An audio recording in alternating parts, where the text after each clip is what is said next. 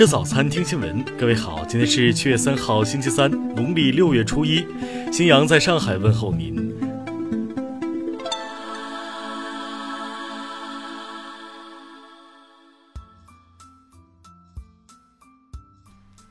首先来关注头条消息。七月二号，中国消防发布一则视频，显示。在之前的六月二十八号，江西南昌昌西大道附近发生火灾。当天，消防员的扑救工作持续了近一个小时，火势最终得到控制。在救火过程中，现场有一男子阻碍消防指战员进行扑救工作，并且对指战员进行侮辱性的谩骂。随后，幺幺零到达现场进行了秩序维护，闹事人员被现场民警带至派出所做进一步处理。该视频发布后，很快引起网友热议。有网友表示，可能他们把对生活的不满全部发泄到了消防员身上。我没在现场，心疼战士。在此提醒大家，配合消防救援、支持消防救援是我们每个公民的义务，请大家自觉遵守，理解多一点，关爱多一点，消防战士才能更好的为人民服务。听新闻早餐知天下大事。国家统计局近日发布报告显示，二零一八年我国人均国民总收入达到九千七百三十二美元，高于中等收入国家平均水平。数据显示，一到五月社会消费品零售总额达十六点一万亿元，增长百分之八点一，增速较一至四月加快零点一个百分点。各地评估检查结果显示，中国贫困县摘帽进程已经过半。截至五月中旬，全国共有四百三十六个贫困县脱贫摘帽，占全部贫困县的百分之五十二点四。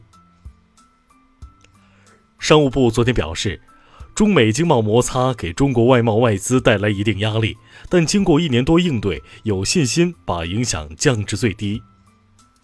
生态环境部二号预报。七月中上旬，全国太阳辐射较强，华北中南部、东北、西北和西南可能出现臭氧中度及以上污染。教育部近日印发通知，表示要加强校外培训监管，对校外培训机构假期开展的中小学生学科类培训班严格进行审核备案。本月一号，二零一九年度铁路暑运正式开始，至八月三十一号结束，共计六十二天。暑运期间，全国铁路预计发送旅客七点二亿人次。台湾长荣航空罢工劳资双方二号再度协商，基于对禁止秋后算账条款无法达成共识，外界普遍不认为罢工能够顺利落幕。下面来关注国际方面。当地时间一号，美国总统特朗普表示，美国国庆日当天他将发表讲话。另外，会在华盛顿国家广场上展示坦克、飞机将飞越广场上空。在伊朗一号宣布该国农搜铀存量已经超过伊核协议规定的上限后，美国总统特朗普二号就此警告称，伊朗正在玩火。伊朗国会核小组委员会主席佐诺尔接受采访时发出警告：如果美国打击伊朗，那以色列的寿命就只有一点五小时。一号，美国贸易代表办公室发表声明，建议对价值四十亿美元的欧盟输美商品加征关税。俄罗斯副外长里亚布科夫一号说，俄美领导人日前在大阪会晤时就战略稳定问题达成重要共识，此次会晤让人有理由乐观看待两国关系未来。二号凌晨，石油输出国组织宣布延长减产协议，为期九个月。即意味着该组织将继续减产至二零二零年三月底。日本经济产业省一号宣布，将加强三种半导体核心原料对韩国的出口管制。当地时间周日，墨西哥瓜达拉哈拉市遭罕见冰雹袭击，整个城市陷入约六英尺的冰层中，部分地区冰层高约两米。下面来关注社会民生，调研发现。女性用户对刷脸支付的接受度普遍低于男性，原因是刷脸支付太丑。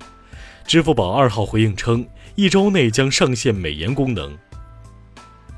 近日，上海安检员与乘客因开包检查发生口角，并引发肢体冲突，目前涉事安检队员已停职，此事件正在进一步处理中。近日，长治市黎城县汽车站内，一女子突发心脏病倒地喊救命，公交车司机带头救人，并主动为患者垫付治疗费。目前，该女子已没有生命危险。近日，有网友举报称，中国工程院院士李兆申多篇论文抄袭。二号，相关工作人员表示，已经按照程序将线索转给有关部门，目前正在调查研究。在五月二号开奖的双色球中，广东中山一位彩民中奖两千四百五十四万元。令人遗憾的是，中奖者最终未现身领奖，大奖逾期，成为弃奖。下面来关注文化体育。昨天亚冠四分之一决赛抽签结果出炉，广州恒大将对阵鹿岛鹿角，上海上港将对阵浦和红钻。国际乒联公布七月份世界排名，男单许昕时隔五十三个月后再次登顶，马龙排名第五；女单陈梦、刘诗雯、丁宁、朱雨玲和王曼玉包揽前五。日前。中国文字著作权协会起诉知网侵犯汪曾祺作品受借著作权一案终审宣判，北京海淀法院判令被告立即停止侵权行为，并赔偿文著协经济损失。